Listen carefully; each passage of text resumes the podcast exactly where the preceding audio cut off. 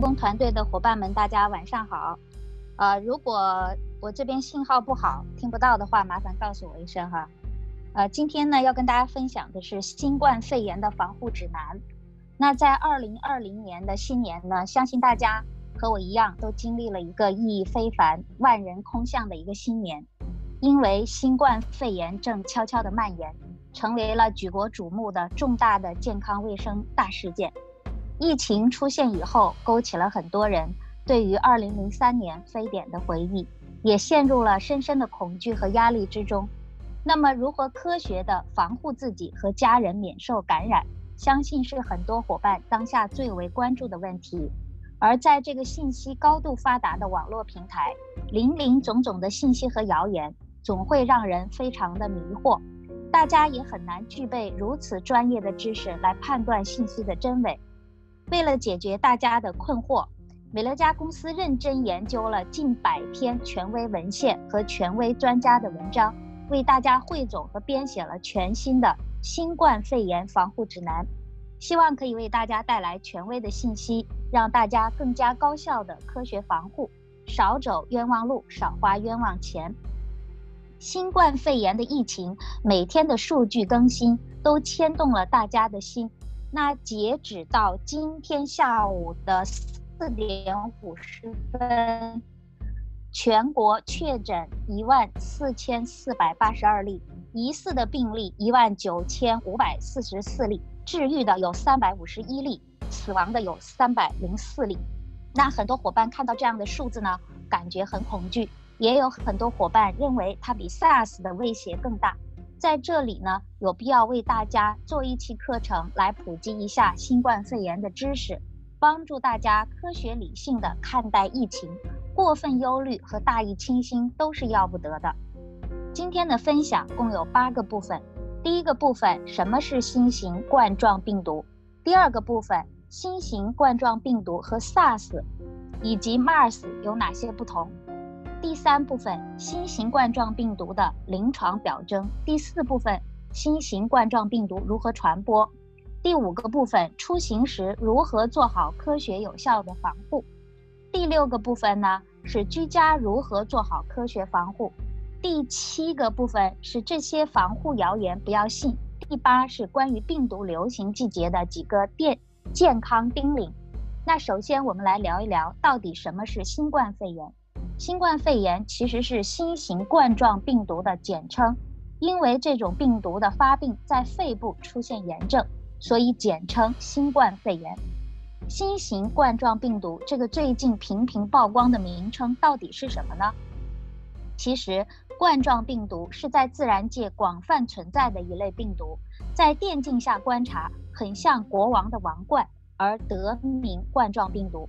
目前已知感染的冠状病毒有六种，其中四种在传播过程中威力大大的衰减了。它们每年秋冬都会卷土重来，但是往往只是普通感冒等轻微的呼吸道症状。而已知冠状病毒的另外两种，就是大名鼎鼎、让人瑟瑟发抖的 SARS 和 MERS 病毒了。后面我们会为大家详细的介绍。本次武汉发现的全新的冠状病毒有别于已知的六种冠状病毒，属于未知的种类。世界卫生组织已将其正式命名为 2019-nCoV，就是2019新冠状病毒。那么，新冠状病毒与 SARS 和 MERS 有哪些联系和区别呢？它们都是属于冠状病毒旗下的近亲。它们都是通过哺乳动物作为宿主，被人食用或宰杀时接触后传染给人的，然后通过飞沫等方式在人与人之间进行传播。它们虽然是近亲，但是脾气都是食用果子狸染病的。SARS 病毒的致病率较高，在百分之十左右，但 SARS 病毒对温度敏感，进入夏季后传播室内存活率大大降低。MERS 中东呼吸综合症在沙特首次发现，与骆驼密切相关。根据2015年世界卫生组织的数据，死亡率高达百分之三十七点八。新型冠状病毒疑似来自蝙蝠，根据目前掌握的数据，它的致死率不足百分之三，所以新型冠状病毒的致死率和 SARS 和 MERS 相比，致死率风险很低。也有一些轻症人群自我痊愈，所以不必过必呃过分担心。但是不容忽视的是，它的传播能力较前两种病毒更强，所以做好防护至关重要。那么新冠肺炎的临床表现是什么呢？根据国家出台的权威新型冠状病毒肺炎诊疗方案描述，鼻塞。流涕，根据最新的第四版方案，新增了腹泻症状，重症病例多在一周后出现呼吸困难，严重者出现死亡。在感染病毒后，往往并不是立即发病，往往有三到七天的潜伏期，最长不抛不超过十四天，所以科学认定的隔离观察期也设定为十四天。所以，当自己前往了重点的区域，或者接触了疑似和确诊的病人，一定要严格自我隔离，避免在潜伏期无意识地传播给身边的亲戚和朋友，造成更大的麻烦。这里也提示大家，普通的流感和风寒发热不必过于惊慌，可注意退烧和在家观察。如有必要，可以先行通过一些在线问诊的方式进行初步诊断，避免扎堆前往风险较大的医院。如果出现呼吸困难等感觉，要及时立即前往当地的新型肺炎定点医院就医。新冠肺炎是如何进行传播的呢？目前已知主要通过人与人之间的飞沫传播，所以佩戴口罩进行有效的防护至关重要。另外，根据国家最新的诊疗方案，新增了接触传播这个途径。提到接触传播，有些小伙伴会有这样的误解。是不是接触了沾有病毒的扶手、前臂就会传染？其实大可不必如此惊慌，因为我们手部皮肤有非常好的防护屏障，即便接触了病毒也不会直接染病。但是有一点大家要特别注意的就是黏膜的接触，例如用携带了病毒的手去揉眼睛、抠鼻子或者接触牙龈等是非常危险的。当从外面回来时，一定要及时洗手。如果环境无法立刻洗手，建议使用含有酒精的免洗洗手液进行消毒。感染的人群目前不仅有老人、婴幼儿和儿童也有感染病例的发生，所以新冠肺炎感染的人群是非常广泛的，大家切不可掉以轻心。相信再过一段时间，大家陆续都要踏上返回工作岗位的路途。那么，如何有效防护呢？几个要点提示给大家：一，如果出门没有条件洗手，建议使用含有酒精的免洗洗手液或消毒湿巾做好手部清洁；二，外出归来、吃东西之前、上厕所之后、咳嗽、打喷嚏、擦鼻涕之后，建议及时洗手；三。外出时合理佩戴口罩，可以有效阻挡飞沫，能阻断病毒直接进入人体。用过的口罩不要随意丢弃，避免二次污染。四、避免前往人流密集地区及疫情高发区，尽量避免出门聚会。最近的一周，大家都会延迟上班，在家休息。那么如何做好防护呢？给大家几个小建议。如果有外卖或快递，不妨让配送员先把包裹放门口，避免直接接触。等他走后再拿包裹进屋，用酒精或者消毒剂擦一擦包装袋，打开以后再洗手，降低风险。如果家中没有确诊或疑似人员，不必过分紧张。如果实在担心，可以对频繁接触的东西，比如手机、门把手、遥控器等进行消毒。定时勤开窗通风，有助于降低室内可能存在的病毒量。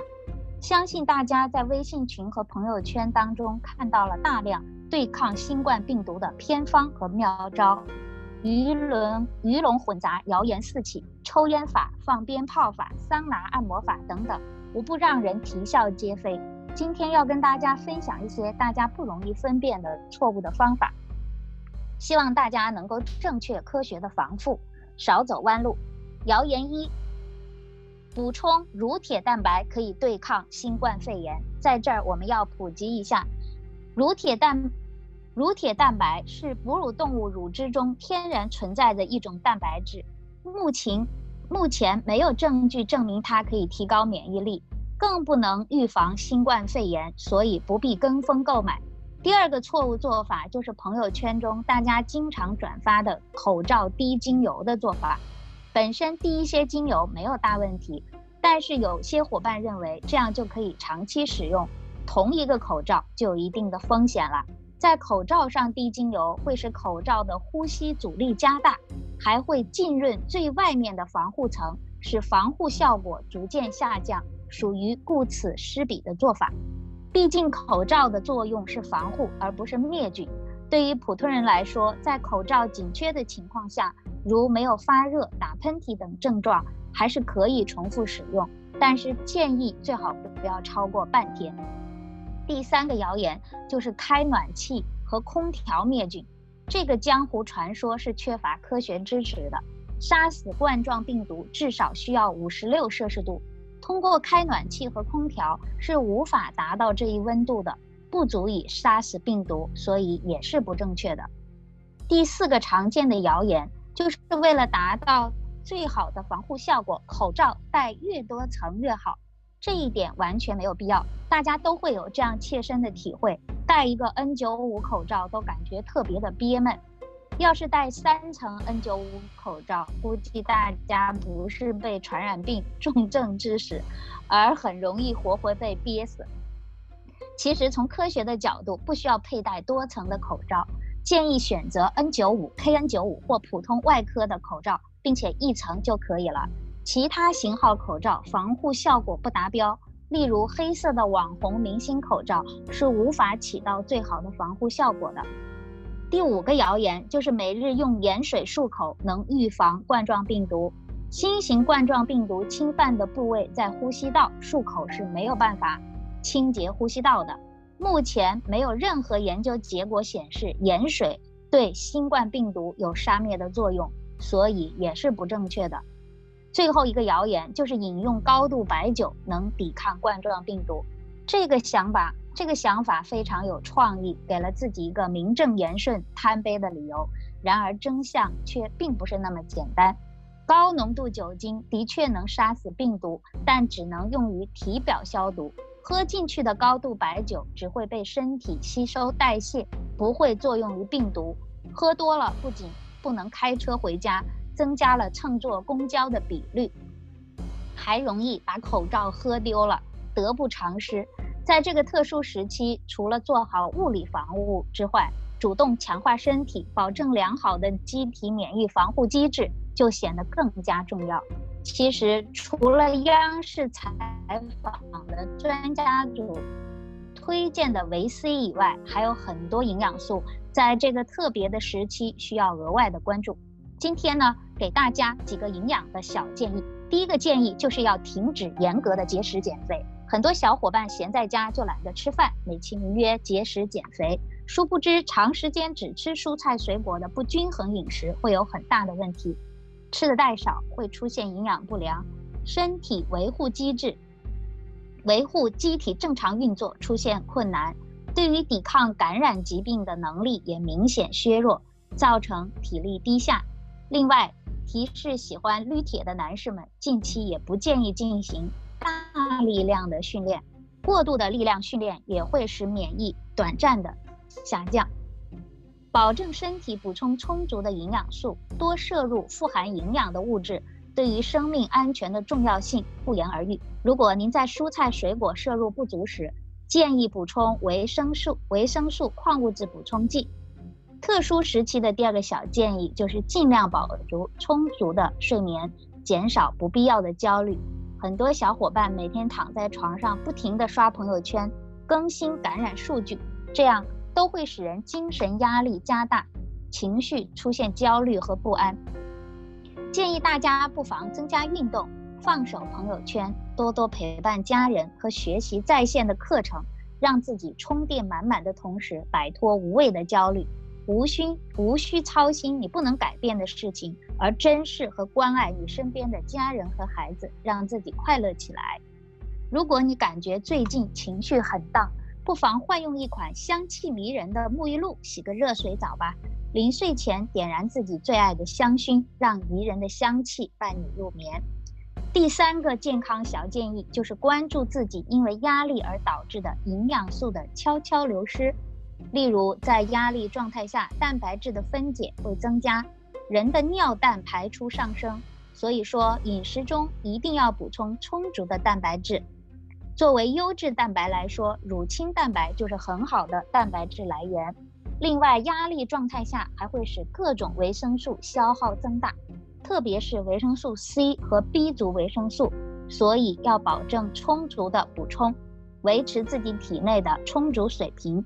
还有一点我们会忽视的是，压力状态下还会使矿物质流失增加，尿钙排出增加，镁元素缺乏后会使身体兴奋性增加，从而加剧焦虑。所以钙和镁要保证充足。第四个提醒，呃，小叮咛就是合理的补充维 C。